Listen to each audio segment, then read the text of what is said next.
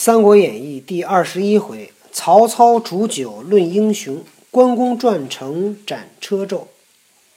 却说马腾见玄德已去，边报又急，一回西凉州去了。玄德兵至徐州，刺史车胄出迎，公宴议公宴毕，孙乾、糜竺等都来参见。玄德回家探视老小，一面差人探听袁术。探子回报：袁术奢侈太过，雷薄、陈兰皆投嵩山去了。术势甚衰，乃作书让帝号于袁绍，绍命人招术，术乃收拾人马，恭进御用之物，先到徐州来。马腾看刘备走了，自己也回凉州去了。玄德来到了徐州，见到了刺史车胄。玄德回家看看老小，又派人去打听袁术。探子回来说，袁术这个人啊，生活太过奢侈糜烂，雷薄和陈兰呢，全都离开他了。袁术的这个势力呢，现在非常的衰弱。他写了封信，把这个帝号让给了袁绍。袁绍命令人呢，把袁术招来。袁术准备 去见袁绍，会路过徐州。玄德知袁术将至，乃引关张、朱灵、陆昭五万军出，正迎着先锋先锋纪灵至。先锋官是纪灵，张飞更不打话，直取纪灵。斗无十合，张飞大喝一声，刺纪灵于马下，败军奔走。张飞把纪纪灵给灭了。袁术自引军来斗，玄德兵分分兵三路，朱灵、陆昭在左，关张在右。玄德自引兵居中，与术相见，在门旗下责骂曰：“汝反逆不道，吾今奉明诏前来讨汝，汝当束手受降，免你罪犯。”袁术骂曰：“知驴，知袭边旅小辈，安敢轻我？”挥兵赶来。刘备见到了袁术，就说：“你呀，反叛！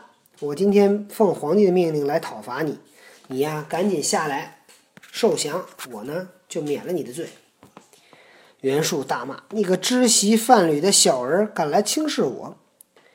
挥兵冲上来，玄德战退，让左右两路军杀出，杀得数军尸横遍野，血流成渠，兵卒逃亡，不可生计。又被嵩嵩山雷薄、陈兰劫去钱粮草料，欲回寿春，又被群盗所袭，只得住于江亭。只有一千余众，皆老弱之辈。时当盛暑，粮食尽绝，只剩麦三十斛，分派军士。家人无食，多有饿死者。数嫌饭粗，不能下咽，乃命包人取蜜水止渴。包人曰：“只有血水。”安有蜜水？树坐于床上，大叫一声，倒于地下，吐血斗鱼而死。袁术带着军队冲上来，刘备呢就闪开，左路两军杀出，把袁术的军打的是尸横遍野，血流成渠。那血啊，尸体啊倒的哪儿都是，血流的跟那渠水渠似的。兵卒逃亡，不可生计。这当兵的都跑了，都数都数不过来。嵩山的雷薄和陈兰又把他的钱粮草料劫了，想回寿春呢，又被一些强盗所袭扰，只得住于江亭，只剩下一千多人，都是老弱病残。这会儿呢，正是盛夏，粮食吃完了，只剩下三十斛的麦子，分给军士，家人呢都没得吃，都饿死了很多人。袁术呢又嫌这个饭啊太糙了，咽不下去，就命令人啊给他找点蜜水来止渴。就甜水呗，包人说，只只有血水，哪有蜜水？什么叫血水？这不是流的满地都是血吗？血流成渠吗？只有血水没有蜜水。袁术坐在床上大叫一声，吐血而死，吐血而死。斗鱼就是那个有一斗，过去那斗是一个盛米的一个器具，特别大，一斗米。斗鱼吐了一一斗的血，就学说吐吐的多，实际上不会真的有一斗。十建安四年六月也。后人有诗曰：“汉末刀兵起四方，无端袁术太猖狂。不思累世为公相，便欲孤身做帝王。强暴妄夸传国喜，骄奢妄说应天祥。可思密水无由得，独卧空床欧血亡。”汉朝末年，刀兵四起，袁术呢太猖狂，没有原因的太猖狂。也不想想他们家几代人都是为公作相，就想自己要当皇帝。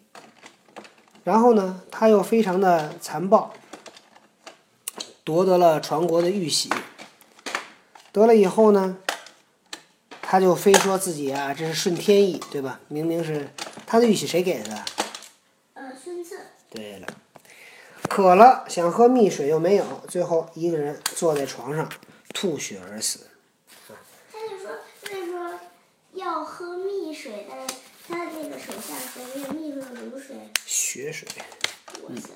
今天的故事讲到这儿，咱们明天再讲。